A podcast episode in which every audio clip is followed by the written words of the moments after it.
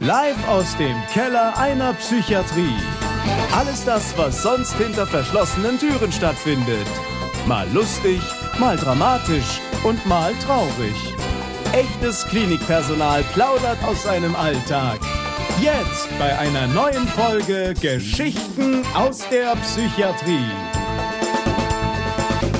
Ja, herzlich willkommen zu einer neuen Folge Geschichten aus der Psychiatrie und ich bin ziemlich gespannt und ich bin ziemlich, man muss sagen, ein bisschen aufgeregt, weil ich heute einen ganz tollen Gast habe. Und ähm, bevor ich den vorstelle, möchte ich auf jeden Fall natürlich noch zwei, drei Sachen loswerden, aber das Wichtigste ist, ich habe ja so ein bisschen diesen Podcast gemacht unter dem Deckmäntelchen, dass ich natürlich auch Profis reinbringe, aber mein ähm, Chefarzt, der auch da dahinter steht und sagt, ja, mach das mal, das ist bestimmt ganz gut, der hat immer gesagt, es wäre doch auch mal gut, einen Betroffenen, also nicht jemanden vom Fach, sondern der, der auch eine Krankheit hat, ähm, zu sprechen. Und ich hatte in den letzten zwölf Folgen tatsächlich nur Profis und hatte mir überlegt, jemanden, der betroffen ist, der mir auch ein bisschen am Herz liegt, weil das so ein bisschen auch meine Historie hat, ähm, der soll als allererster hierher kommen. Und jetzt sitzt sie vor mir und das freut mich total, nämlich Milka Love Fernandes. Ich bin sozusagen eine Profi-Betroffene. Du bist Profi, VIP-Betroffene. Genau. Ja, ja, VIP, ja, ja. Ich meine, das hat, hat ja ganz praktische Gründe. VIB, Very Important Betroffene. Das Genau. ist dann jeder eigentlich. Genau. ähm, das Gute ist halt ähm, die Sache, dass du, dass du ja selber ähm, damit, ich will nicht sagen hausieren gehst, aber du bist damit öffentlich. Und man kann, wenn man, wenn man die Schlagworte Depression und, und deinen Namen eingibt, findet man ja was. Und das unterscheidet dich ja schon sehr, als wenn ich jetzt sozusagen die private, ich nenne sie mal Frau Schmitz, äh, hier vor meine äh, Kamera kriege, die ja in einem ganz anderen Kontext bekannt ist, die vielleicht einen anderen Job hat, die auch eher den Nachbarn nichts erzählt hat davon und sowas. Und dann ist es bei dir ja schon ähm, etwas einfacher sogar zu sagen, hey, erzähl doch mal über deine Depression, weil du bist damit ja schon geoutet. Also jeder, der auch nur Google benutzen kann, kann sich das zusammen googeln. Und deswegen finde ich das auch ziemlich spannend, mit dir als öffentliche Person darüber zu reden. Und deswegen VIB ist ja fast passend. Wie, ja, finde ich auch gut. Also, naja, ja. Genau. Der äh, Disclaimer, den wir haben, den könnt ihr euch alle äh, downloaden. Das geht also ein bisschen um Datensicherheit. Den findet ihr in den Beschreibungen. Und als allererstes möchte ich natürlich jetzt ähm, von dir mal wissen, wie ist es denn hier, weil wir sind ja hier in der Psychiatrie, für dich zu einer nächtlichen Uhrzeit hierher zu kommen und mit mir über dieses Thema zu sprechen? Ich war hier noch nie, ne? Also es ist schon, davor habe ich irgendwie gedacht, okay. Also ich habe zu meiner, mit meiner Agentin gesprochen. Ich so, okay, ähm, Anke, ich schicke dir dann eine Nachricht, wenn alles okay ist. Wenn du nichts von mir hörst, rufst du einfach die Polizei. Ruf direkt so, die Polizei einfach die hinterher. Polizei. Dann ist, äh, dann brauchst du dann irgendwie, weil irgendwie ist das ja schon. Und dann sind wir reingekommen und dann führst du mich da an diese Bettenlager. Ich so, oh, da ist ein großer Mann. Und der führt Und so sich in ein Bettenlager. Raum. Haben, you know what? Whatever happens, happens, go. Gut. Aber wir haben uns mit einem netten Ingwertee schon eingesmollt. genau, die Tasse hat's gemacht. Großumstadt steht da drauf und du hast da Leckerherzen drauf und dann Genau. und der Ingwertee, der schmeckt auch ganz vernünftig. Den Und ich den mir auch guten selber Tee von zusammen. meinem Schwiegerpapa, einen guten Honig, genau. Äh, den guten Honig. Genau. ähm, den darfst du dir dann auch gerne mitnehmen, hatte ich ja schon gesagt. Ja, super. Also ist auf jeden Fall alles ganz köstlich und jetzt hast du, jetzt habe ich dich schon im, bei mir im Herzen. Passt. Sehr gut. Okay, ähm, ich äh, möchte am Anfang natürlich gerne wissen, was dich letztendlich dann ähm, aufgrund der Erkrankung hi- dich hierher führt, weil, also erzähl mir einfach deine kleine oder große Geschichte. Wie kam es, dass du oder wann wurdest du krank? Was, was ist da passiert? Was hast du da erlebt? Und ich habe so als kleinen Anschluss, ich habe tatsächlich gelesen, ich weiß nicht, ob das stimmt, weil man als Quelle Wikipedia nicht immer ganz gut finden muss. Aber da stand tatsächlich drin, dass du deinen Job damals bei Viva wegen der Depression aufgehört hast. Das stimmt nicht, nee. Ähm, das stimmt so nicht, äh, aber irgendwie hing natürlich alles so ein bisschen zusammen. Also wegen der Depression war das nicht. Ich habe irgendwann einfach gesehen, naja, weißt du, wenn du mit, also die Zielgruppe von Viva war ja sehr sehr spitz. Ja, das sind schon eher Teenager, Leute, die aus der Schule kommen, den Fernseher anmachen und sich dann irgendwie bei Viva wegchillen und sowas. Für die war ich schon zu alt. Die war schon zu lange da. Also ich war die Viva-Oma und das habe ich irgendwann sehr, sehr gemerkt, also sehr doll gemerkt. Und ich dachte, jetzt ist irgendwie die Zeit gekommen. Besser kann es nicht mehr werden. Du hast mit Sean Connery gesprochen. So what? You know, you can leave. Und ähm, das ist übrigens sehr spannend. Ich finde, Sean Connery war auch ein toller Mann. Natürlich, ist auch super. Meine Mutter ist immer noch neidisch.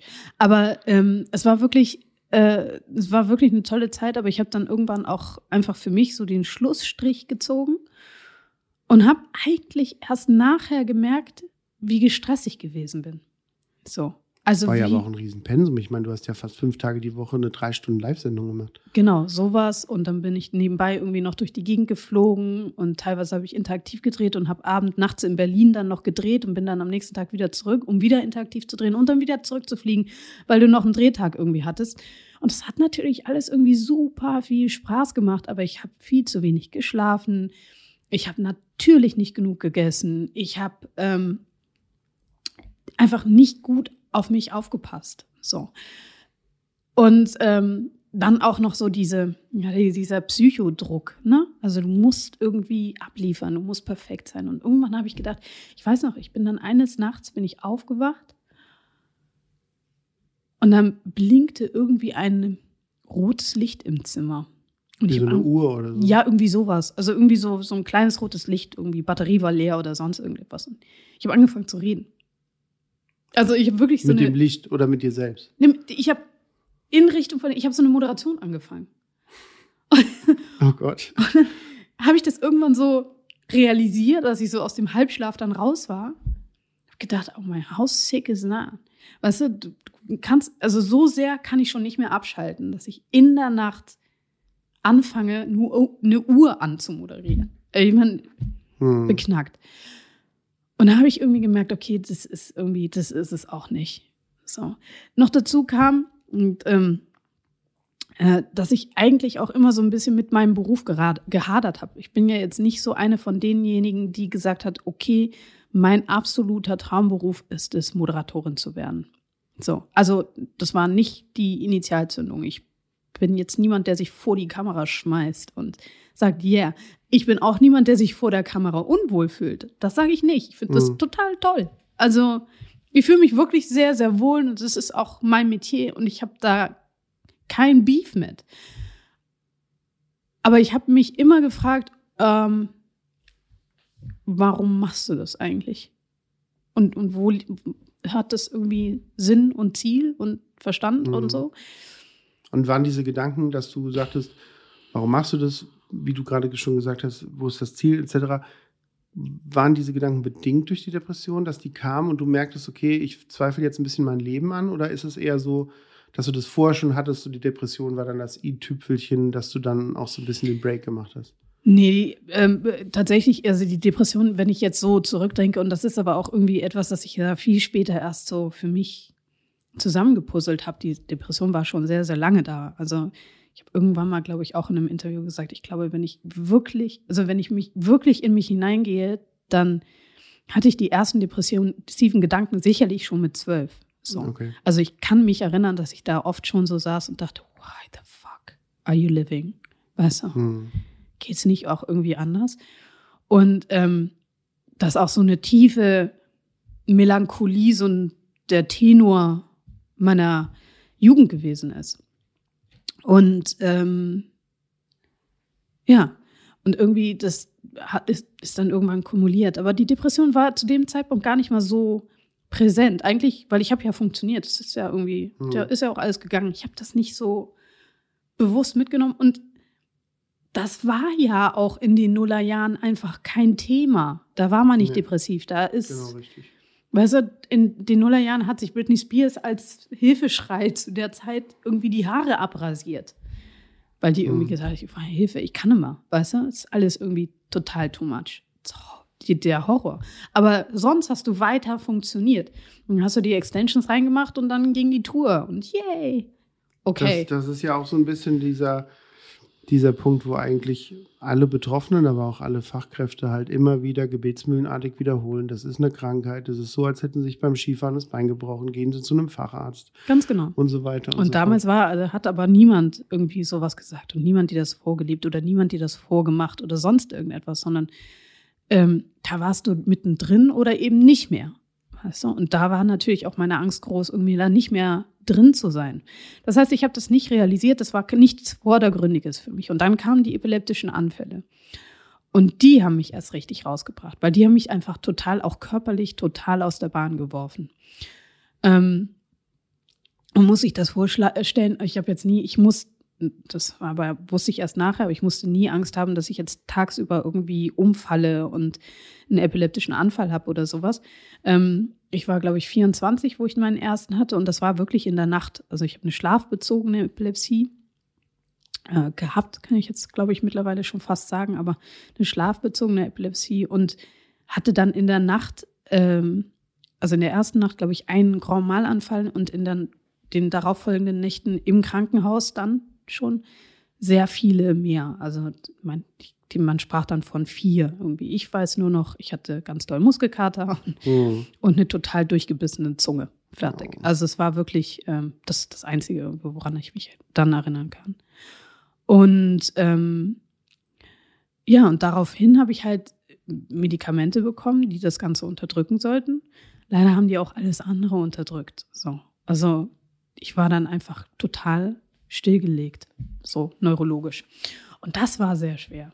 Also, also das heißt, um das auch fachlich vielleicht nochmal zu mhm. hinterfragen, also ging es dann nicht nur das, weil viele sagen immer, wenn du Medikamente in der Psychiatrie, in der Neurologie fühlst du dich platt, müde, kaputt, hängst eine Ecke rum oder läufst rum wie ein Zombie, sondern es geht eher darum, dass du, weil du sagst, neurologisch lahmgelegt, das sind dann so Punkte wie Freudlosigkeit, Libidoverlust, solche Sachen, dass du einfach weniger Emotionen, Gefühle, sowas in der Art? Das ist geil, dass du das jetzt irgendwie so auseinanderdenkst. Also, äh, Libido-Verlust. Keine Ahnung. Also, es wär, das war, war jetzt nichts, womit ich mich in dem Moment auseinandergesetzt habe. Was ich gemerkt habe, ist, ich bin extrem langsam geworden. Und ich bin jemand, weißt du, ich bin so piu, piu, piu, piu, mm. weißt du, das ist irgendwie immer dich, ja. und immer so eine Idee und ja, ja, was weiß ich was. Und normalerweise, ich kann auch recht schnell denken und so, ne? Und ähm, aber ich war wirklich, war so langsam und immer so müde und immer so, boah, ja, weißt du, irgendwie, wie soll, wie soll ich das machen? Und wenn ich dann zum Beispiel so einen Promptertext, also so der Teleprompter mhm. bei mir runter, ich habe das nicht gesehen, ich habe das nicht realisiert. Ich war immer viel zu spät, konnte das also nicht mehr lesen. Das bedeutete, ich konnte meinen Job nicht mehr machen. Das war mhm. irgendwie für mich vorbei. Und damit kam so die Freudlosigkeit, weißt du? Also meine ganze ähm, Existenz war irgendwann auf dem Prüfstand. Ich so, okay, wenn ich das nicht, wenn ich das nicht bin, wenn ich nicht die Milka bin, wer hm. bin ich denn dann? Was soll denn das? Und warum ich? Und warum jetzt? Und das hat mich dann, also das hat mich dann lahmgelegt. Hat aber auch sehr lange gedauert. Also ich habe richtig lange noch gekämpft. So. Also bevor du dich in fachliche Hände gegeben hast, ja. meinst du? Ja, bestimmt. Das waren, ähm, das waren dann vier Jahre, die ich noch gegrindet habe und Marathon gelaufen bin und hm. alles Mögliche gemacht habe. Aber nach dem Marathon war dann aber wirklich beim Marathon-Training, weiß ich noch, habe ich eine Gürtelrose gemacht. Da meinte mein Arzt schon so, oh, ich würde mir ja überlegen, ob das irgendwie, es scheint ja irgendwie alles schon sehr viel Stress zu sein. Und dann war der hm. Marathon vorbei. Und ich weiß noch, ich habe mir den vorgenommen weil ich irgendwie gedacht habe, oh, du kriegst nichts hin, du kriegst irgendwie, du bleibst an nichts dran, bla, du musst doch jetzt irgendwas schaffen. Ich so, ich weiß nicht, was ich schaffen muss, aber ich möchte irgendwas schaffen. Und dann habe ich mir so einen Plan aus dem Internet ausgedruckt und bin den einfach gelaufen. So, habe mich angemeldet beim, beim Marathon. Ich bin wirklich teilweise 60 also Kilometer großer Marathon in Berlin oder irgendwas. Das war einer auf Mallorca dann. Aber whatever, warum nicht, weißt du? Hm. Mallorca. Berlin war irgendwie, weiß nicht, für eine Zeit her war das irgendwie nicht so gut. Naja. Dann ist immer Anfang Oktober, da geht es immer mit Laufen noch, wenn es nicht regnet. Genau. Ja, ich, ich weiß nicht, warum das Mallorca gewesen ist. Auf jeden Fall habe ich dann irgendwie gedacht, ich mache das jetzt. Und dann, ähm, ah ja, stimmt. Genau, ich habe den gemacht, weil ich im Jahr davor hätte ich eigentlich den Marathon laufen sollen, bin aber nur zehn Kilometer gelaufen, weil ich irgendwie keinen Bock hatte, so zu trainieren. Ich war da nicht so richtig drin. Hm. Und dann meinten dann irgendwas in mir hat gesagt, das geht doch nicht, du musst doch irgendwie mal was schaffen. Das war dann irgendwie so die Geschichte. Naja, und dann habe ich trainiert und richtig reingehauen. Und nach dem Marathon kam dann auch so dieser, hatte ich dann keine Kraft mehr. Also so auch körperlich war ich einfach komplett fix und alle. Und geistig noch fixer und noch aller, weil ich Noch allerer. noch allerer als aller, alle, aller allerst war ich. Okay. Ähm, und das war dann auch so ein bisschen der Punkt, wo ich gesagt habe, okay, weißt du was, also alleine schaffst du das nicht. Wenn du jetzt nicht irgendwie, I mean, wenn du jetzt dich nicht irgendwie in eine, ähm, in eine Betreuung irgendwie begibst, dann Das heißt ja, dass du auch nicht wirklich, sagen wir mal, wusstest, wohin du dich wenden musst. Ne? Also, dass du gesagt hast, okay, ich fühle mich schlecht, ich weiß, mir geht schlecht, wahrscheinlich ist es irgendwas Psychisches. Naja, ich war Was schon davor sehr, sehr lange Ja. auch immer wieder in, äh, bei einer Therapeutin oder bei Therapeuten und ähm, wurde auch begleitet, aber es war nie, ich bin nie so richtig an den Punkt gekommen. Jetzt muss man irgendwie, ich bin ja nicht doof, so erstens. Zweitens irgendwie, äh, ja, naja, so in meinem Metier, man ist ja auch so ein bisschen darauf geschult, irgendwie das Ganze am Laufen zu halten. So, Mhm. ne? Also irgendwie. Wenn das Licht angeht, dann lächeln. Ja, genau. Also das war, ich war dann zwar da, das war dann irgendwann mit, ich habe mit 16, ähm, glaube ich, 16, 15, 16, ähm, einen Selbstmordversuch gemacht und danach wurde ich dann quasi Hast du ihn versucht oder hast du ihn nur gedacht, dass du es machen Ich, hab, könntest? ich, ich, war, ich war im Krankenhaus. Also ich war, das, das war, ich war schon sehr weit. So, ich hatte sehr viel Glück, muss man dazu sagen. Hast du dir vorher viele Gedanken drüber gemacht, was du machen willst? Also, dass du sagtest, okay, ich mache mir jetzt einen richtigen Plan oder war das eher so eine spontane Sache, dass du zwar mal drüber nachgedacht hattest, aber dann in diesem Moment gesagt hast, jetzt mache ich's? Oder hast du da wirklich Pläne gemacht? Mm, Ja, nee, diese Pläne, ich bin nicht so der Planer. Pläne gemacht habe ich nicht.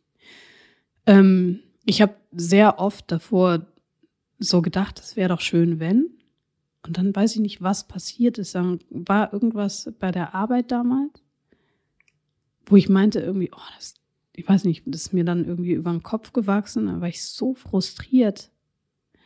Und dann bin ich nach Hause gekommen.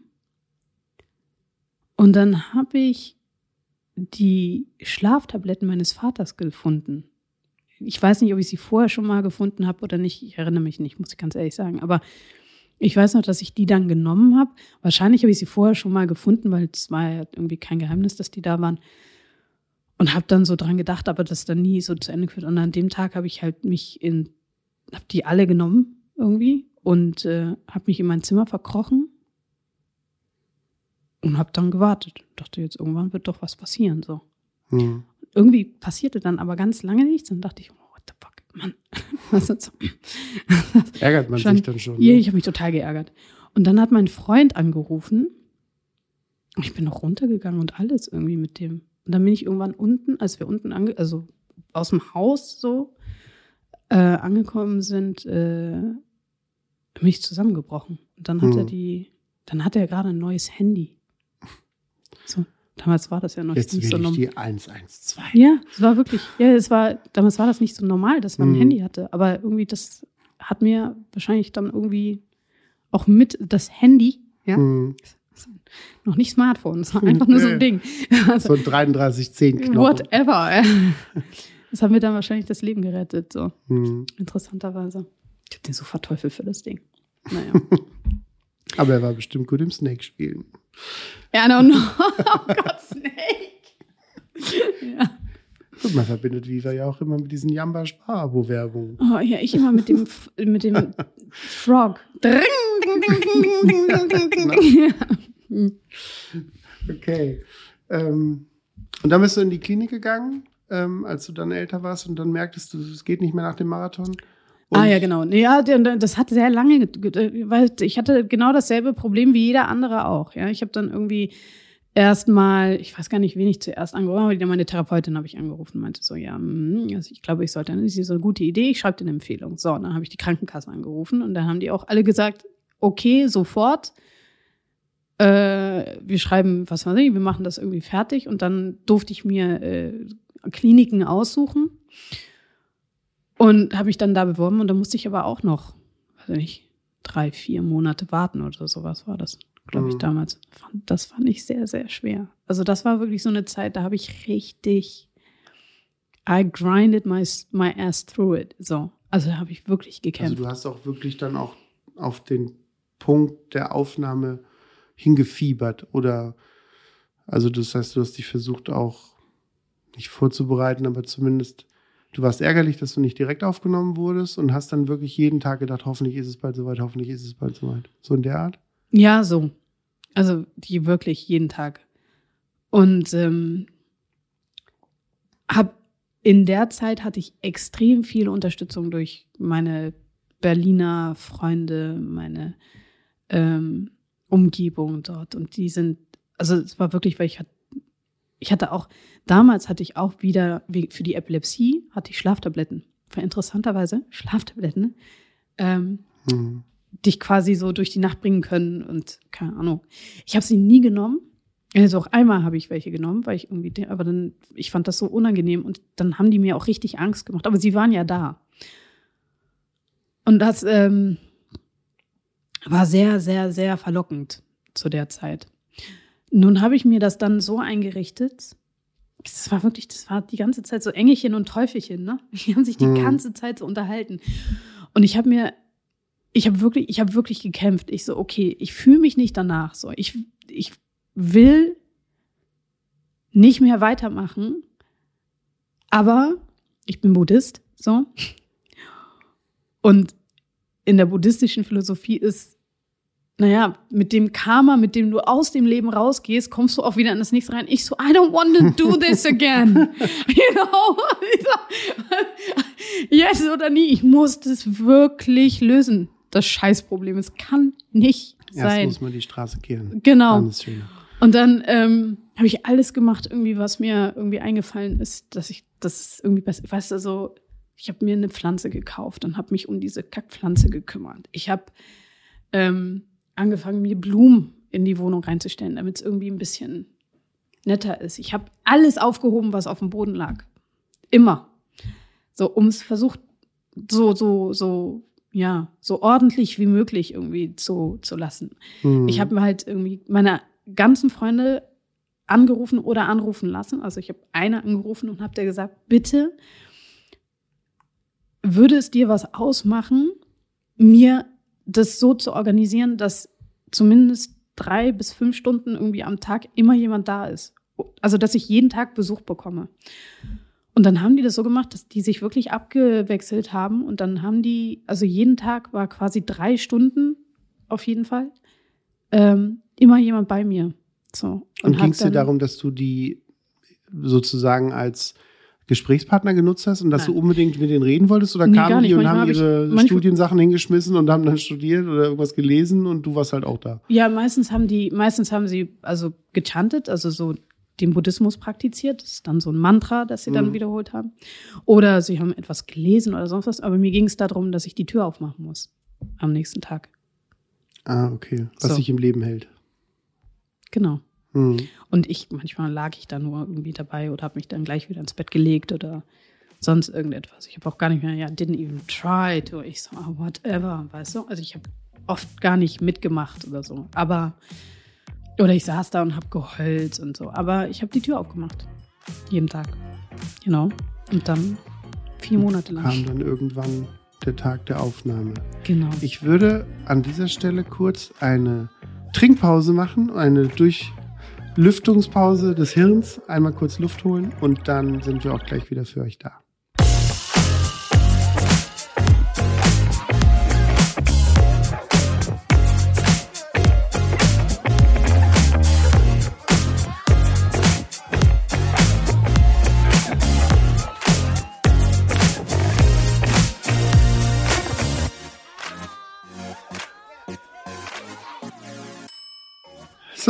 Da sind wir wieder. Wir haben getrunken. Wir haben getrunken.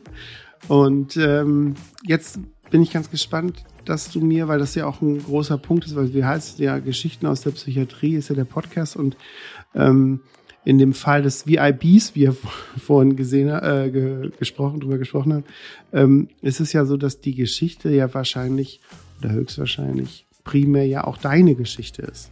Also es, mir geht es ja gar nicht darum, dass du hierher kommst und dann Zoten aus der Klinik erzählst, primär, die, klar, wenn du irgendwelche Anekdoten hast, freue ich mich darüber, aber ähm, es geht ja um deine Geschichte. Und ähm, deswegen sind so Sachen, wie kamst du in die Klinik, was hast du da erlebt? Wie bist du mit Pflege und mit Ärzten und so weiter? Was hat es mit dir gemacht? Gerade so Schlagpunkte wie Psychoedukation fallen mir da ein. Ähm, Whatever du, that is. dass du gelernt hast, mit deiner Krankheit halt umzugehen mhm. und dass du gelernt hast, was es überhaupt vielleicht für eine Krankheit ist und das Warnsymptome und so weiter und so fort. Das sind ja alles so Dinge, die da auf einen einprasseln mhm. oder auch, wie du allein so eine Zeit erlebt hast, in so einer Klinik zu sein, weil das für viele schon, also gerade wenn ich mir andere Reportagen oder auch Podcasts anhöre oder mhm. auch nur mit meinen Patienten rede, dass die wirklich von, hey, ich habe es hier total genossen ähm, und war eine super Zeit, habe viel gelernt, bis hin zu, oh, ganz schwierig, äh, Stigmatisierung durch Außen, ähm, konnte meinem Nachbar und meinen Freunden nicht sagen, dass ich überhaupt hier bin und solche Geschichten. Also mhm. das ist ja immer echt so ein Wechselbad der Psychiatriegefühle, sage ich jetzt mal. Mhm. Und ähm, Genau, wie, wie, was war das für eine Klinik, wo du hin bist und, und wie hat die dir geholfen? Wie hast du das erlebt?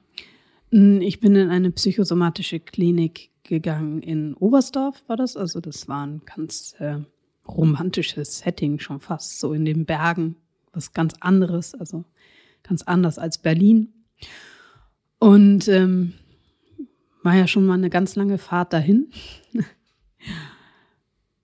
Und dann war, dann bist du da hingekommen, dann musstest du dein Telefon abgeben, du musstest alles abgeben, was dir irgendwie so, was ist, du hast eigentlich irgendwie nur noch deine Birkenstocks und deinen Jogginganzug und dann warst du dann da und dann gab es erstmal so ein Assessment irgendwie durch einen der Ärzte, ähm, wo die dann quasi aufgenommen haben, ne, wie es dir gerade so geht. Habe ich nicht besonders gut abgeschnitten, glaube ich. Okay.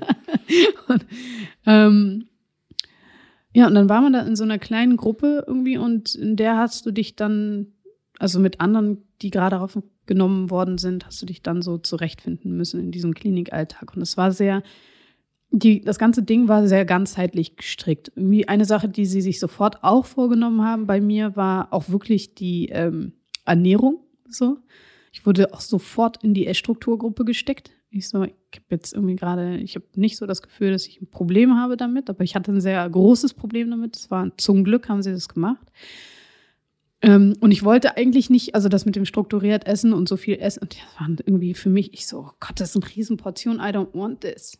Mhm. So, oh mein Gott, ich werde hier auseinandergehen ohne Ende. Stimmt gar nicht, war nie gemacht, aber egal. Und wieso kamen die drauf? Kamst du ziemlich durch schlank das, durch, an? Ja, oder? ich meine, ich, mein, ich habe sowieso bin ich jetzt nicht unbedingt die stämmigste und dann bin ich ja noch Marathon gelaufen und ich habe ja nie so richtig was gegessen. So, ne? Ich habe ja mhm. irgendwie die ganze Zeit Diät gemacht und habe irgendwie immer gedacht, ich bin viel zu dick. Und hey, es waren die Zeit, Zeiten von Paris Hilton, Nikki Hilton mhm. oder wie heißt sie? Nikki, whatever. Und ähm, egal, Britney Spears, Hüfthosen die Tochter von Nikki, Nicole Richie. Nicole, Nicole Richie, Richie, Die Tochter von dem Richie. Genau. Aber gut, Paris Hilton, Nikki Hilton, Nicole Richie, Britney Spears, äh, Christina Aguilera, als sie irgendwie noch so ein Stock ist und sobald irgendwie zwei Kilometer drauf waren, hat man sofort, haben alle geschrien, also auch bei mir. Weiß ich noch, irgendwie durch die Medikamente habe ich ja ganz, ganz viel zugenommen. Ähm, und dann, bis ich richtig eingestellt worden war, hat es auch irgendwie total lange, hat total lange gedauert. Und dann haben die bei mir geschrieben, was haben die? Gott, mit, keine Ahnung, wie viele Kilos die mir angedichtet haben und Dings, das war dann sofort irgendwie eine halbe Seite in der bunten und das war mhm. voll furchtbar, ja. So nach dem Motto, jetzt macht sie nichts mehr bei Viva, jetzt hat sie da Wohlfühlkilos und keine Ahnung. Also furchtbar, furchtbar.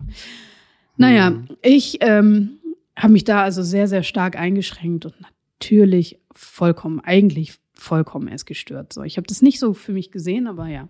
Deswegen war das sehr gut, dass ich dann in der Strukturgruppe war, ähm, weil ich auch im Nachhinein sagen muss, eine der wertvollsten Sachen war, dass ich einfach die ganzen Nährstoffe wieder so in meinen Körper gekommen. Also mein Körper hat sich erholt, ganz doll. Und das hat, das hat mir wirklich gefehlt. So, ne? Also das war, ich hatte die Basis gar, also ich hatte am Anfang die Basis gar nicht, um überhaupt gesund zu werden. Mein Kopf konnte, konnte an nichts denken, anderes als, keine Ahnung, an nichts denken eigentlich. Sowieso. Und dann vielleicht manchmal an Essen oder ständig an Schokoriegel oder sowas, weil ich so, ja, die ganze Zeit nur gelaufen Sugar und so. Carving. Ja, whatever. Jedenfalls ähm, bin ich dann, ähm, ja, wurde ich gezwungen, auch total stillzuhalten und innezuhalten. Also ich durfte auch nicht, ich hätte jetzt nicht laufen gehen können oder ich hätte, ich durfte mich nicht irgendwie ähm, mehr als, keine Ahnung, das war so ein kleiner, es war eigentlich so ein Weg, den durfte man abgeben, maximal siebenmal. so. Mhm. Und dann war aber auch gut. Du durftest niemand anrufen, denkst, du warst einfach irgendwie ähm, dazu gezwungen, mal in dich zu gehen und einfach nur die Therapien damit zu machen. Ich habe gerade so ein bisschen so ein Flashback auf dem, was hier neben mir liegt, nämlich dein Buch, weil du hast jetzt schon zwei, drei Sachen benannt, die du dann wahrscheinlich da auch gut verarbeitet hast. Da kommen wir aber gleich noch drauf. Ja. Aber das ist, das sind schon Dinge, die mich schon an dein Buch auch in, erinnern. Ja, da waren auch ganz viele. Also ähm, eine Sache, die, die da war, also das war gar nicht so sehr die Begleitung durch, ähm, durch die, die einzelnen Therapien oder sowas, die mich daran, also die mir geholfen haben, sondern es war einfach wirklich, ähm, also es war natürlich gut, dass man in so einem beschützten Umfeld war, aber das, da, da war ganz viel Eigenarbeit mit dabei. So, also eigentlich den Großteil der Arbeit, glaube ich, den habe kann ich jetzt nichts gegen Ärzte oder so Mhm. und, und nichts gegen Therapeuten, aber ähm, den Großteil der Arbeit, den habe ich wirklich selber gemacht. Und da, die Grundvoraussetzung dafür, dass es gegangen ist, weil ich war, weil ich wirklich unbedingt wollte. Ich habe wirklich gesagt, ich muss, ich, das kann nicht mehr so weitergehen. So, ich muss das schaffen. Ich muss diese Krankheit überwinden. Egal, koste es, was es wolle. Interessanterweise war da eine andere ähm, Mutter zweier Kinder irgendwie ähm, da, die ganz nette Frau. Wir haben beide gleichzeitig angefangen. Wir hatten denselben Score am Anfang. Und sie hat es nicht geschafft. Also die war wirklich, die war, ich glaube, nach zwei Wochen wurde sie dann wirklich mitgenommen und wurde dann, also die ist aus ihrem Loch gar nicht mehr rausgekommen. Und das war, und wie gesagt, wir haben dies, dasselbe Assessment, das war alles das Gleiche. Ähm, der einzige Unterschied war, dass ich wirklich gesagt habe, ich, you know, I'm here to get better. Egal was ich mache, alles, was und, ihr mir und sagt. wie bewertest du das für, äh, weil du die Frau ja kennengelernt hast, wir müssen da gar nicht so genau drauf eingehen, aber wie bewertest du das? Hast du das Gefühl, dass die Frau zu schwach war oder zu krank oder keine Ahnung, dass es kognitiv sie nicht in der Lage war, das so zu erkennen? Hm, Nein, also ich, das ist gar kein, das ist kein Vorwurf oder sowas in die Mhm. Richtung, absolut nicht. Nein, ich hatte immer so, ich habe ich hab mir das sehr für sie gewünscht. Ich, das hat mich auch ganz, ganz, ganz doll traurig gemacht. Ähm, ich glaube, die hatte eine andere Basis. So. Aber der Hintergrund, den, warum ich die Frage stelle, Hm. wenn man, keine Ahnung, wenn man sich so einen Podcast anhört oder so ein Ja. Video anschaut, dann denkt man immer, ja, die Milka, die ist ja auch, die steht im Leben, die, Hm. die, der guckt jeder drauf und dann beschönigt sie die Story ein bisschen so in der Hm. Art. Hm. Aber ähm, ich werde das eh nicht schaffen.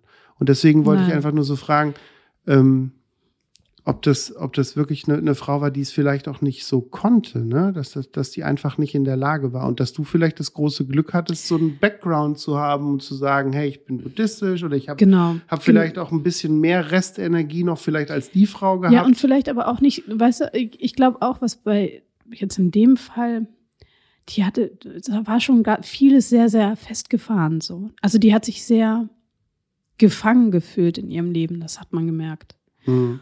Und die hatte nicht das Gefühl, dass sie das irgendwie ändern kann. Diesen, ich hatte, ich hatte auch echt so meine Probleme irgendwie in meinem Daily Life. So, und das war jetzt irgendwie alles gar nicht Juhu. Und ich wusste ganz genau, okay, ich komme nach Berlin irgendwie zurück und ich muss erstmal auf, also aufräumen, was da alles kaputt gegangen ist, irgendwie Mhm. auch durch die Depression. Ist ja jetzt nicht so, dass du irgendwie aus der Klinik rauskommst und das alles, yay. Ich so, ich habe keinen Job, ich habe schon lange keine Jobs mehr gemacht. Ich, mir geht irgendwann die Kohle aus. Ich habe keine Ahnung, wie ich in drei Monaten meine Miete bezahlen muss, aber irgendwie, juhu, we're gonna make it. Ähm, es war schon echt alles eher schwer so, aber doch anders. Und ja, ich weiß nicht, ich weiß nicht, was die Grundvoraussetzungen sind dafür, irgendwie das zu über, also so, so, so eine Depression zu überwinden. So. Einzige, was ich glaube, ist, ich hatte Hoffnung und sie hatte keine zu dem Zeitpunkt. Hm. So. Das ist, das ist ähm, immer so ein wiederkehrender Punkt hier auch in dem Podcast, wo ich auch mit vielen drüber gesprochen hatte, dass wir in der Psychiatrie und auch in der Psychosomatik das Ganze halt immer sehr ganzheitlich sehen müssen.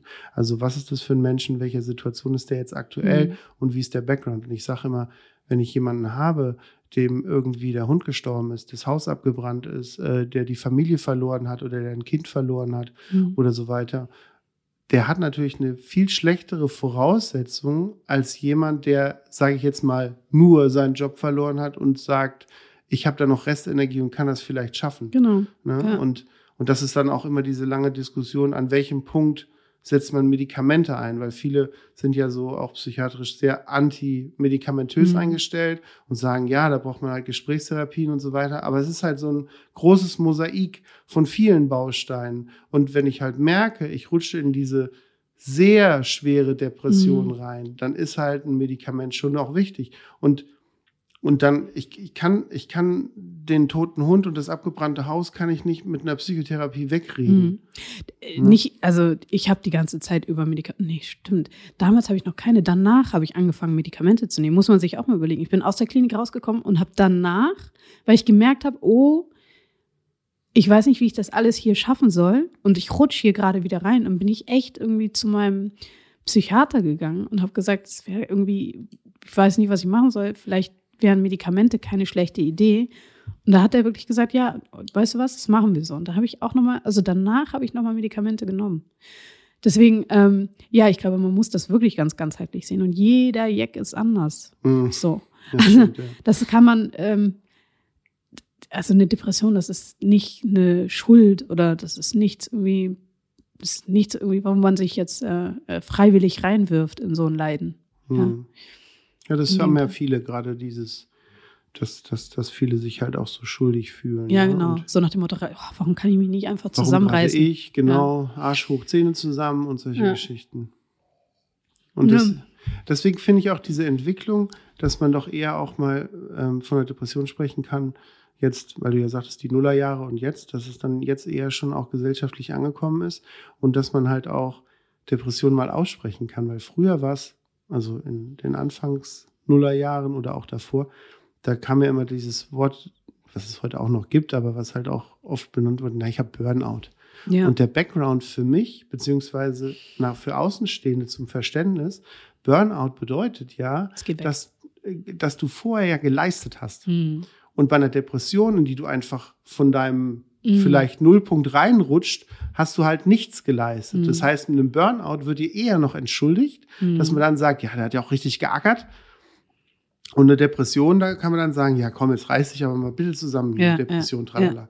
Obwohl das total unlogisch ist, das so Ja. zu erklären. Aber das, das, das, das bedingen die beiden Worte allein schon. Weißt du, das war auch so geil irgendwie, als ich dann mit meiner Presseagentin irgendwie gesprochen habe und dann meinte sie so, ja, irgendwie, was, was sagt man denn da und so weiter und so fort. Und dann hieß es immer so, oh, das mit der Depression und Epilepsie, irgendwie, das sagt man besser nicht. Weißt du, wenn du einen Herzinfarkt hättest, irgendwie, dann könnten wir das verarbeiten, aber Epilepsie, Epilepsie, ich weiß wirklich nicht, und Depression, ich weiß wirklich nicht, was man damit machen soll. Irgendwie, du bist ein Mhm. junges Mädel, siehst gut aus, was hast du denn? Weißt du, so.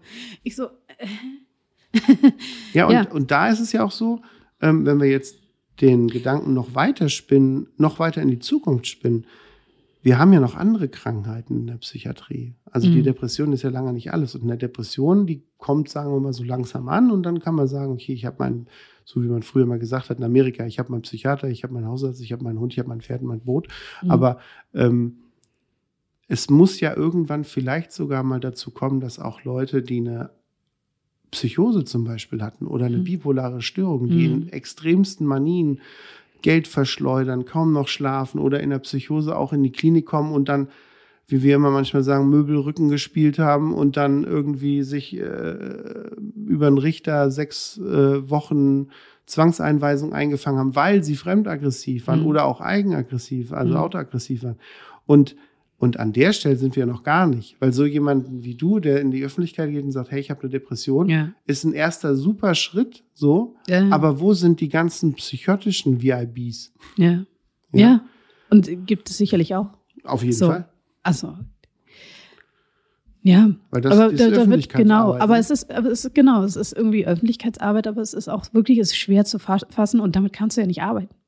So, Nee. also das war ja wirklich so dieses Ding. Damit kannst du ja nicht arbeiten. Was machen wir mit dir? Ja, wenn du hier umkippst, kippst du denn hier um? Ich so, Mhm. nein, nee, eben nicht. Ja, aber kannst du das garantieren? Ich so, naja, nee, eigentlich auch Auch nicht. nicht, ja. Hm. Weißt du? Und was ist, wenn es dir dann wieder nicht gut geht? Dann bist du dann die ganze Zeit traurig oder was? Ich so, naja, nee, ich funktioniere schon für Ja. euch. Ha, weißt du? naja. Aber, Aber- bei, bei, du kannst halt auch, wenn du jetzt sagen wir mal wie bei Promiflash oder so auftauchst, da bist du halt nicht so ähm, sofort negativ abgestempelt, wenn du sagst, hat sich geoutet mit Depression oder hat sich zum Beispiel beim Skifahren ein Bein gebrochen, klingt halt anders, wie als wenn man sagen, wurde in die Psychiatrie eingewiesen, hat dort äh, zwei Ärzte und vier Pfleger zusammengeschlagen und muss jetzt sechs Wochen zwangseingewiesen sein. Ja. Das ist, obwohl das eine genau wie das andere ist. Ne? Genau. Es ist halt nur ein anderer. ist ein anderer, ja. Es ist noch, es ist leichter verdaulich. Du? Das eine ist der Smoothie, Genau. so, und das andere ist der Hackbraten. Du? Sehr gut. Ähm, ich würde gerne mal auf dein Buch zu sprechen kommen. Und wie es ein guter Hobbyjournalist macht, habe ich mir natürlich auch ein paar Punkte, die wir gar nicht alle, weil es ist noch relativ viel, was ich aufgeschrieben habe. Aber ich möchte so auf jeden Fall das Buch mal vorstellen, weil ich habe es tatsächlich auch gelesen. Und ähm, ich finde es deswegen besonders, weil es ein ganz anderes sage ich jetzt mal, Antidepressionsbuch ist, was man, wenn man sagt, okay, da ist jemand, der ist an die Öffentlichkeit gegangen, hat gesagt, ich, wie jetzt zum Beispiel auch Kurt Krömer das jetzt gemacht hat und so weiter, wobei das Buch ist jetzt noch nicht raus, deswegen kann ich darüber noch nicht sprechen. Aber ähm, das ist nicht so, Milka erklärt die Depression, sondern es ist ja tatsächlich, Milka möchte einen Leitfaden an die Hand nehmen, setzt erstmal den Schwerpunkt, nämlich den Schwerpunkt auf Selbstwert und gibt dann einen Leitfaden, du hast es Challenges genannt, ähm, wo, wo man an sich selber arbeiten kann. Und ich habe gelesen, es ist ein Mutmachbuch. Möchtest du zwei, drei Sätze über dein Buch sagen? Ähm, ich habe, ich habe, es heißt ja Hashtag Selbstwert, die Happiness Connection. Und ich habe es irgendwie so ein bisschen mit dem Hintergrund geschrieben, dass ich auch gesehen habe, dass die sozialen Medien den Druck für jedermann und jede Frau so sehr erhöhen, wie sie, wie Viva das damals für mich gemacht hat. So.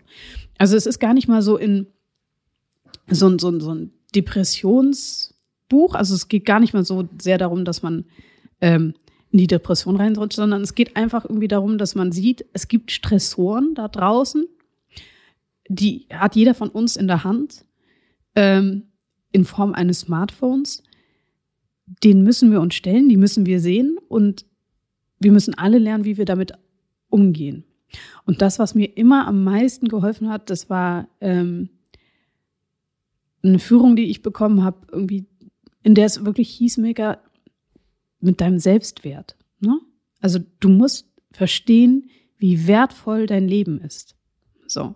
Und wenn du deinen Selbstwert erkennst, also wenn du den Wert deines Lebens fühlen kannst, dann wird sich auch alles andere relativieren. Ich so, ja, geil. Mhm. Okay, well, let's go. Ja, es ist, So, es ist ja immer so, dass ich, wenn ich so ein Buch lese, man, jeder liest ja so ein Buch für sich. Also das Mhm. heißt, ich ziehe ja Ja. auch Dinge für mich raus. Ja. Und ich persönlich habe in dem Buch natürlich auch den etwas breiteren Part des Social Medias gelesen und ich kann den halt auch, ich habe dir vorhin erzählt, warum, weil ich auch noch DJ bin, ich kann das so ein bisschen nachvollziehen, in welche Richtung das geht, also wenn man so ein bisschen Öffentlichkeit, in der Öffentlichkeit äh, steht. Ähm, aber ich habe das auch so ein bisschen als Psychiatriepfleger gelesen und deswegen fand ich eigentlich dass du zwar gesagt hast, diese Social-Media-Geschichte ist zwar wichtig und muss man beachten, gerade wenn man ja auch in der heutigen Zeit von sowas wie, wie Media-Detox oder sowas redet, wo man das Handy dann weglegt etc. Mhm. Aber ich fand diese Challenges so cool, weil man dann auch tatsächlich, weil die so, so greifbar sind und dass man auch wirklich, wenn ich jetzt zum Beispiel mit einem Patienten rede, äh, bei mir auf der Arbeit und der mir ein Problem in eine bestimmte Richtung erzählt, dass ich dem dann auch zum Beispiel ähm, äh, zum Beispiel sage, hier, ich habe äh, letzten Buch gelesen, äh, Hashtag 1 war Aufräumen. Ja. Räumen doch einfach mal auf. Und das sind ja auch Themen, das ist, das ist ganz lustig, das sind tatsächlich Themen, die wir auch in der Psychiatrie auch immer ja. wieder haben, dass man sagt, gehen Sie bitte nach Hause und räumen Sie nur einen Quadratmeter ja. oder nur die Küche oder nur machen Sie eine Waschmaschine an. Und dann drängen Sie die auf und dann kommen Sie wieder zurück, dass Sie sehen, was Sie geschafft haben. Mhm. Und und das sind so praktische Sachen. Und deswegen habe so habe ich das Buch mehr noch gelesen, dass man sich die Challenges wie so als Aufgaben, mhm. was sie ja auch sind, aber dann halt auch tatsächlich auch diese Aufgaben wie früher in der Schule als Kopie weitergibt und sagt, gucken Sie sich das doch mal an. Genau. Es ging halt wirklich darum, ich meine, Selbstwert ist so ein abstrakter Begriff und ich so, who am I to talk about Selbstwert? Ich bin ja selber manchmal noch, äh, weg. also, so, wer bin ich, über Depression zu sprechen? Das kann ich hier, jemand das, wie du, kann das besser. Weißt du, du hast viel mehr Ahnung ich weiß, ich meine, ich weiß mein Leben, meine Depression. Ich wollte auch keine Biografie schreiben. Hey, mein Gott, irgendwie so alt bin ich nur auch wieder nicht. Weißt du, mhm. gibt's viele interessante Sachen, muss aber keiner wissen. Anyhow, ich habe gedacht, irgendwie weißt du, was kannst du tun, was wirklich einen Mehrwert bietet? So. Und was mir am meisten geholfen hat, waren wirklich so kleine, überschaubare, also wenn ich es runtergebrochen habe, so auf bestimmte Sachen. Da gibt es eine Ich-Date-Challenge. Ich habe ganz große, auch immer noch, ja, mhm. ich habe ganz große Schwierigkeiten, einfach mal mit mir selbst zu sein und irgendetwas zu machen, was ich gut finde. So. Mhm. Ähm, und das auszuhalten. Und das habe ich jetzt irgendwie letzten Sonntag hatte ich das gerade irgendwie. Da habe ich sogar noch, habe ich ein echtes Post gemacht über die Ich-Date-Challenge. Da war Sonntagmittag rum irgendwie und ich dachte, oh mein Gott, der Sonntag ist noch sehr lang und ich bin alleine gerade irgendwie meine Familie, mein Mann ist in Südtirol mit den Kindern beim Skifahren, ich arbeite noch. Mhm. Und ich so, oh, was soll ich jetzt? Ich brauche irgendwas. Und dann ging wieder alles los und nach dem Motto, du musst dich jetzt ablenken, du musst jetzt hier. Und ich so, nein, warte mal. Du machst jetzt die Ich-Day-Challenge. Du bist jetzt einfach mit dir und dann guckst du, was tut dir gut, was willst du jetzt machen? Habe ich mir eine Decke geholt. Ich so, ah, cool, ich lege mich jetzt aufs Sofa. Wollte kein Fernsehen gucken, weil ich hatte irgendwie so ein bisschen Kopfschmerzen. Habe ich rausgeguckt, habe die Regentropfen irgendwie äh, an der, am, am Fenster be begutachtet. Irgendwann bin ich dann eingeschlafen. Es war einfach so ein chilliger Sonntag, wie man, also viele Leute machen das ständig, ich nie. Ja. Und ich so, ja, jetzt hattest du gerade ein Date mit dir selbst. Du hast irgendwas gemacht. Ah, genau. Und dann habe ich irgendwann so einen Massageball rausgeholt und habe mir die Füße massiert und so, weißt du, you know, small things. Und das sind, glaube ich, ähm, Sachen, die witzigerweise, ähm, die haben alle so einen Konsumcharakter bekommen. Weißt du, du, Self-Care ist so etwas, das, das, da musst du dir irgendwas für kaufen und das dann irgendwie, mhm. na, und die da noch einmal das neu zu denken und zu, zu sagen, ähm, weißt, es gibt Sachen, die kannst du machen, einfach weil sie dir gut tun und weil sie die, deinem Lebenswert, also dein Lebenswerter machen, dein Leben wert, dein Leben lebenswerter machen, ja. dein Leben lebenswerter machen. Ähm, auch wenn du das jetzt in erster Linie gar nicht äh, denkst. So. Also da gibt es mhm. zum Beispiel eine Challenge, die heißt Okay Pray. So, warum nicht mal beten? Hast mhm. du vielleicht noch nie gemacht? Ist vielleicht eine große Herausforderung, aber deswegen ist es ja auch eine Challenge. Und ähm, ja, das war so der Hintergrundgedanke. Und ich finde es selbst ähm, tatsächlich sehr gelungen. Also es sind einige Challenges drin. Ich habe mir tatsächlich vier aufgeschrieben, die ich selber besonders spannend fand. Zum Beispiel die äh, Challenge Nummer fünf ist, dass du dich nackt einfach auf, am Spiegel mal ansiehst, was ja so ein bisschen auch wo ich jetzt dachte, ja, redet sie jetzt von ihrer Arbeit bei RTL 2 über Naked Attraction oder so, mhm. was du wo du ja äh, die Moderatorin bist. Aber äh, wenn man das dann liest, dann denkt man, ja, wenn ich mich mit mir selber so auseinandersetze und auch mein Spiegelbild betrachte und das auch mal aushalte, das zu betrachten und dann vielleicht auch mal positive oder in meinen Augen negative Dinge sehe und mich aber mit mir selber auseinandersetze, mhm. weil sonst kaschiert man ja alles immer sofort mit Kleidung und Also das fand ich auf jeden Fall auch einen spannenden Ansatz, weil gerade wenn ich mir vorstelle, ein ganz schwer kranker Mensch und dann muss er sich nackt angucken, aber Ja. dann lese ich es und denke so, ja, das macht schon Sinn. Das macht sogar sehr viel Sinn. Tatsächlich ist die Inspiration war wirklich, die heißt ja auch Naked Attraction Challenge. So, ähm, die Inspiration war tatsächlich auch äh, die Sendung bei RTL 2, ähm, weil ich interessanterweise, ich stehe ja vor diesen Menschen und die, also ich denke immer so, weißt du was? Du findest jetzt einfach alles Tolle an denen. Und interessanterweise findet man dann auch ganz viel. Ich so, das ist ja spannend. Das machst du mit dir selber nie. Mhm. Ne?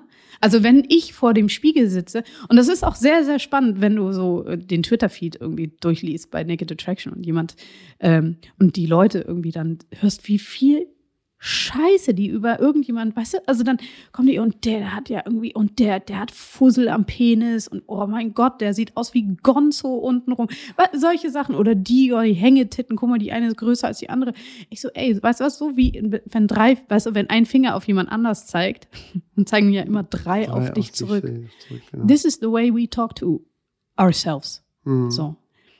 Wir haben das nicht mehr, also wir haben, wir haben das nicht mehr drauf, uns selbst und andere liebevoll und positiv zu betrachten. Wie krank ist das? Und wie schade und wie traurig und wie viel Lebensqualität nehmen wir uns damit eigentlich? Mhm. Indem wir uns selbst einfach vor den Spiegel stellen und ständig immer selbst fertig machen. Und es gibt ja noch diese, ich breche die, die Challenge ja noch runter. Ich sage ja irgendwie, okay, fang doch erstmal irgendwie in Klamotten an, in deinen Lieblingsklamotten. Weißt du? Und dann finde alles, was du toll findest an dir und sprich es aus. Und dann, wenn du damit fertig bist, dann nimmst du dein Bikini und stellst dich. Und das ist ja auch gut, um irgendwie zu gucken, okay, wo ist meine Wohlfühl, was ist meine Komfortzone, was möchte ich haben? Und dann erst mach's nackt. Das ist okay. You know, muss ja nicht immer ganz groß anfangen. Genau, nee, äh, ich finde das super spannend. Ich würde tatsächlich gerne noch auf, ähm, auf ein, zwei Sachen in deinem Buch noch eingehen, weil das mich einfach persönlich auch interessiert. Und dann hören wir uns einfach nach einem Schluck Tee und dass wir nicht so, nicht nur Fussel am Penis, sondern auch Fussel vom Mund wegkriegen. Okay. Entfusseln.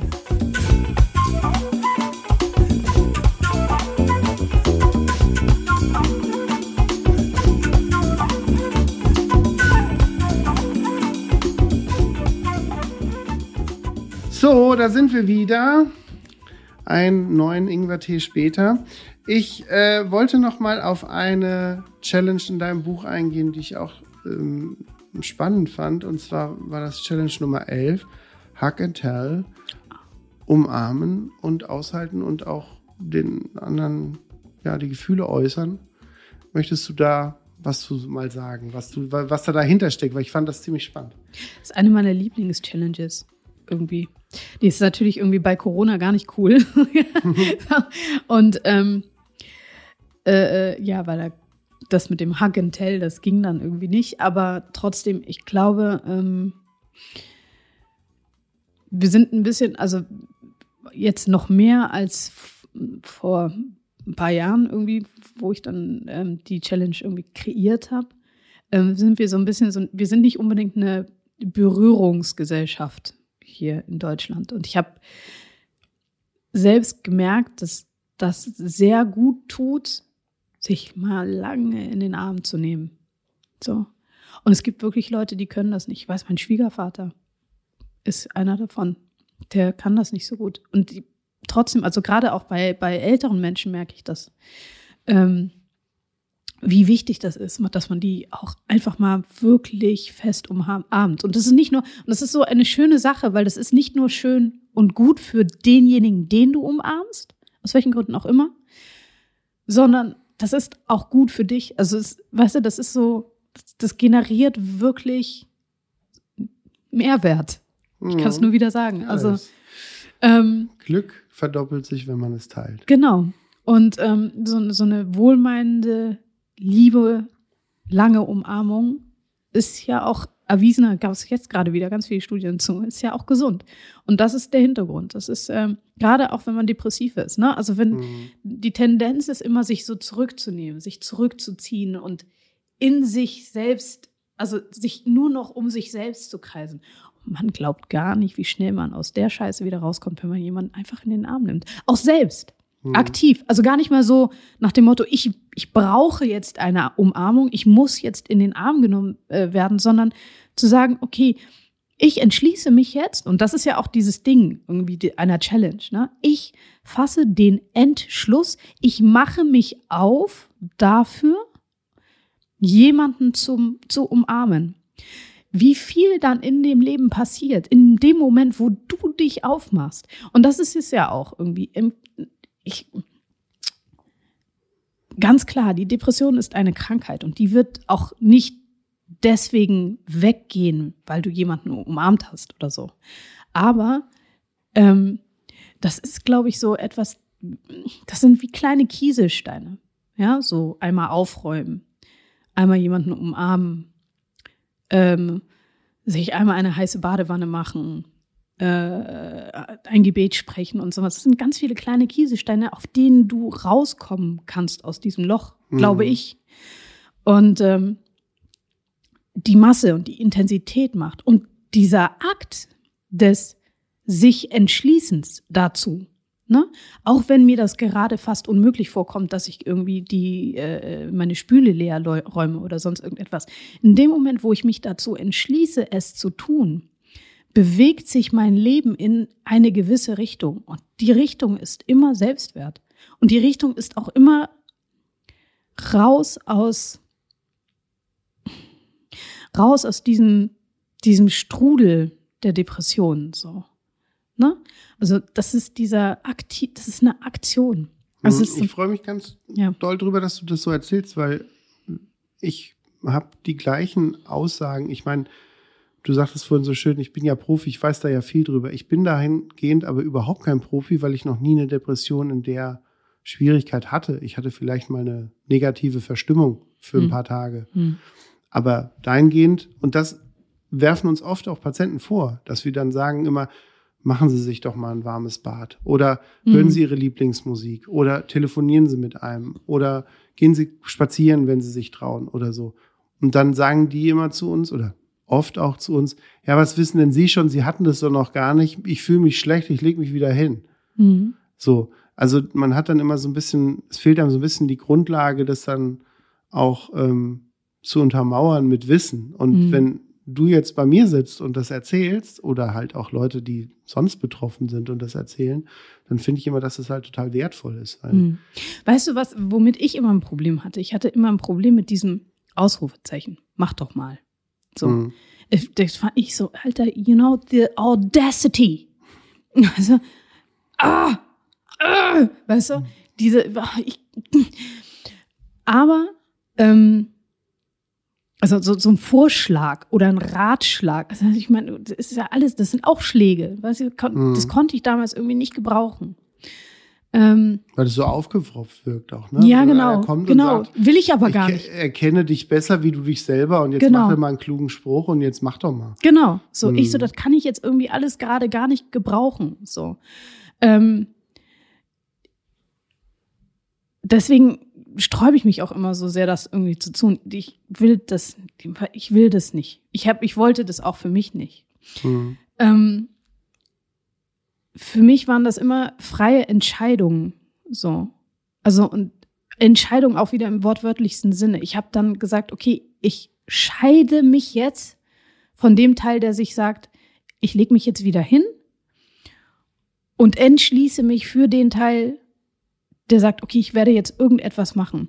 Und ich musste dann aber auch immer sehr frei sein irgendwie darin, was ich machen möchte. Aber ich habe auf jeden Fall, weil der, der Grund, das Grundziel war ja, mein, den, den Wert meines Lebens wiederzusehen. So, ne? Also das war, lag Mhm. immer dahinter. Und ich habe immer versucht, irgendetwas dafür zu tun. Egal was es ist, aber irgendetwas, was in die Richtung führen könnte.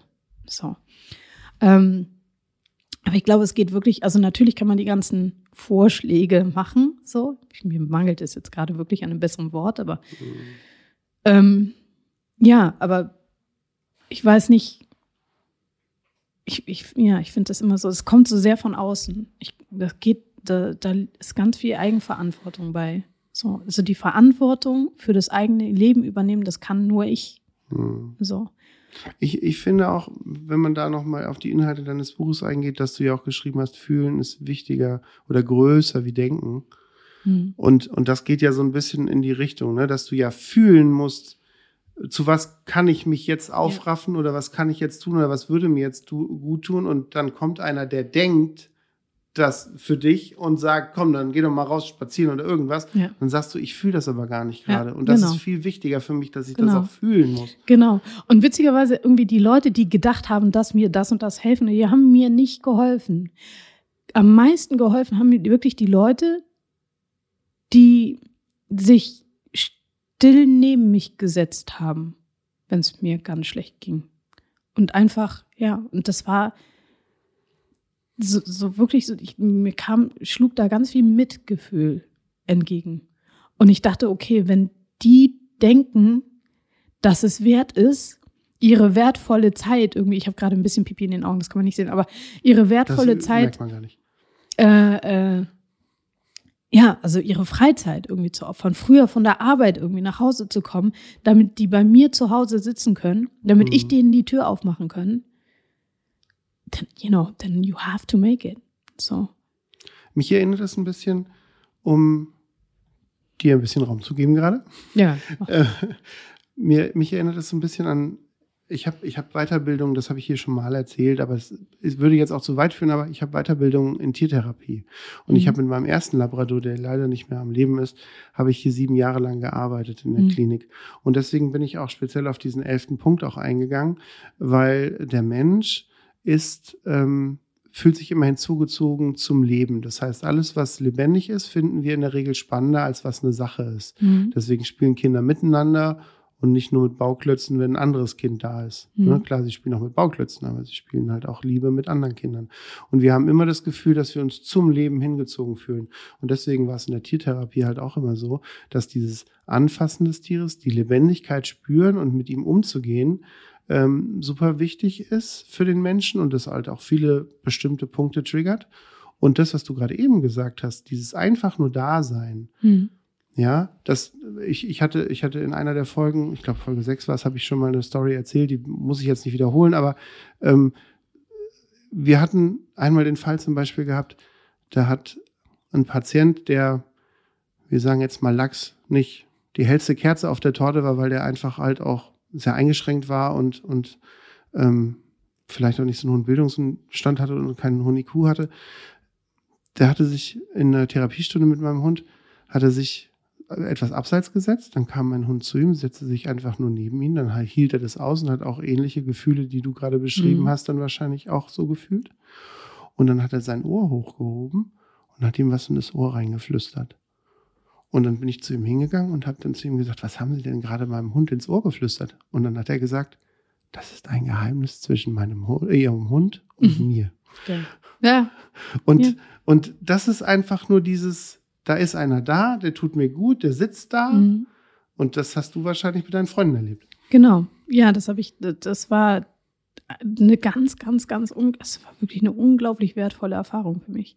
Interessant war aber auch, ähm, in dem, in dem Kontext muss man sagen, dass bei diesen äh, Freundinnen und Freundinnen, die da waren, da waren auch ganz viele äh, junge Frauen äh, dabei, für die war ich eigentlich verantwortlich im Rahmen meiner buddhistischen Praxis. So, ne? Also ich hätte mich theoretisch so nicht um die kümmern müssen, aber ich war dafür verantwortlich, dass die glücklich werden. Das ist so der, den, der Auftrag, den ich hatte. Ich so, okay, du sollst sie dabei unterstützen, glücklich zu werden. Werden sie absolut glücklich. I felt like the biggest hypocrite. ich so, wie soll das denn gehen? Ja. Mir geht's gerade richtig schlecht. So.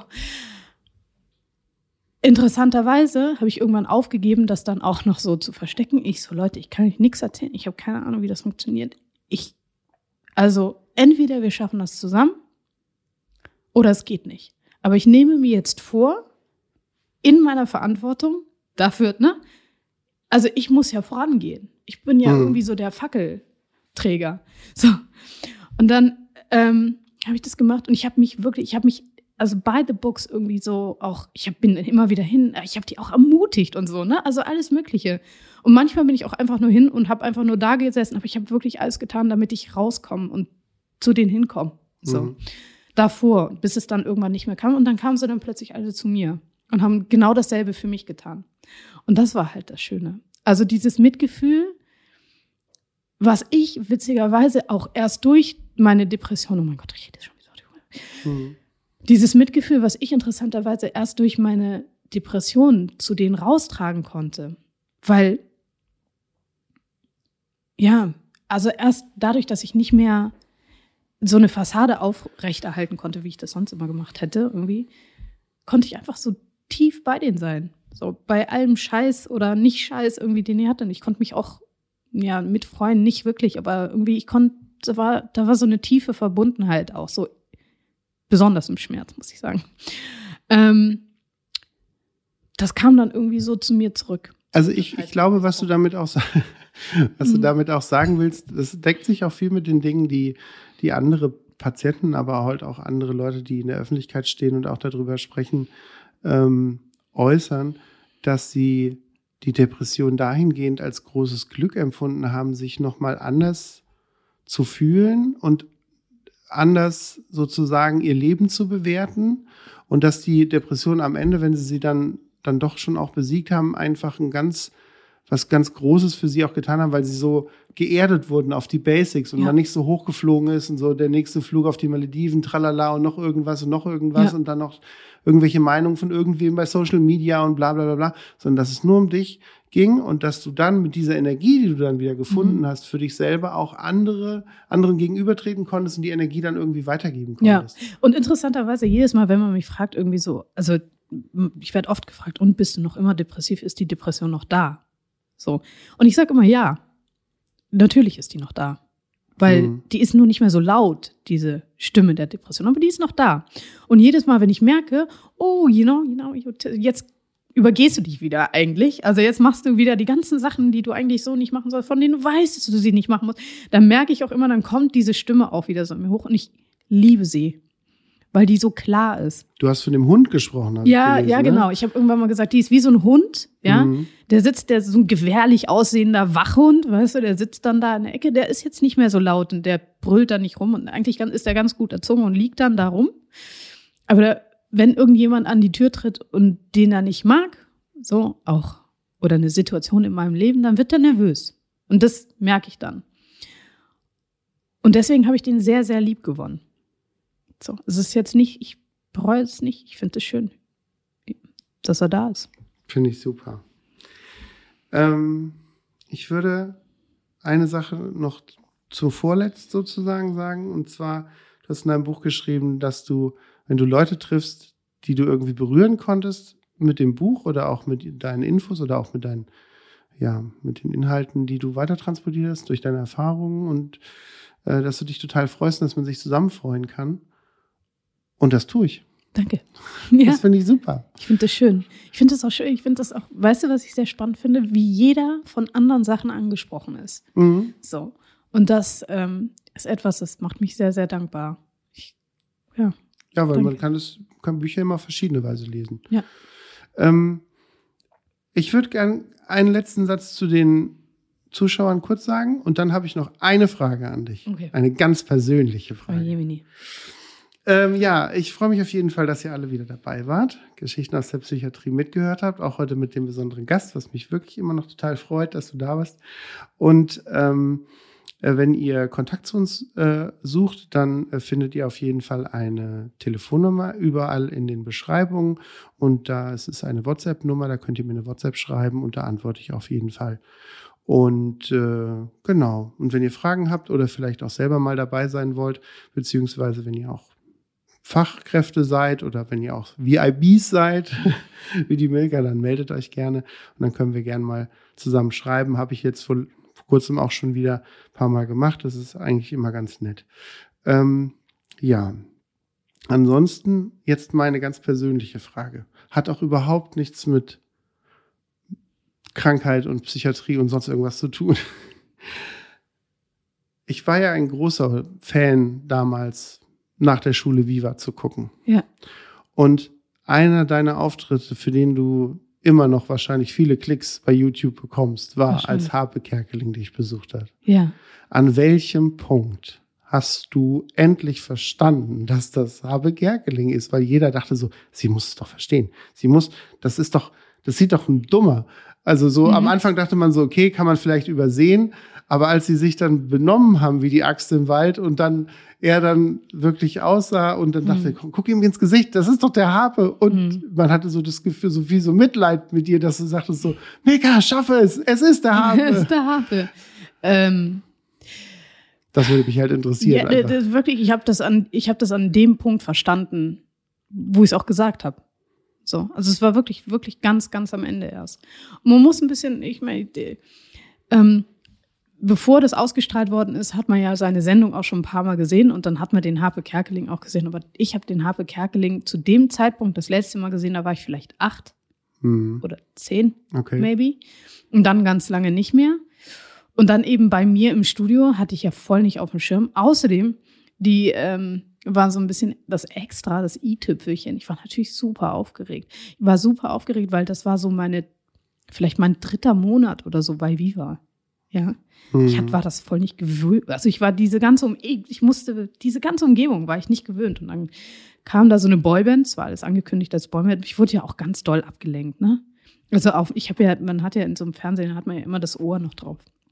Und dann hieß es dann so okay, jetzt müssen wir das Take, das dauert noch zehn Minuten. Ich so zehn Minuten. I'm gonna die. Weißt du, also so alles, die haben halt alles gemacht, alles gefahren, um mich irgendwie aus der Fassung zu bringen. Das das, war so das Ding. Deswegen, ich habe es ganz am Ende erst gemerkt und ich gebe es auch zu, ich habe Tomaten auf den Augen. Ich wusste es nicht. Ich kann mir vorstellen, dass du einfach auch ähm, vielleicht, weil du die Band ja gar nicht kennen konntest und dann aber dir gesagt wurde, die sind sicher irgendwas Besonderes oder so, also da, weil die aus Finnland kommen und du, dass du die halt ernst nehmen wolltest, ne? Dass du gesagt hast, okay, Ja, man hatte, man hatte beim Gucken so das Gefühl, dass du sagtest, okay, du willst die halt auch in ihrer Rolle ernst nehmen und willst die ja nicht selber dann von direkt sagen, ihr seid doch irgendwelche Larrys da. ja, aber weißt du was, Witzige, was, das mache ich ja nie. Also es ist auch wirklich, das ist so Personal Trait.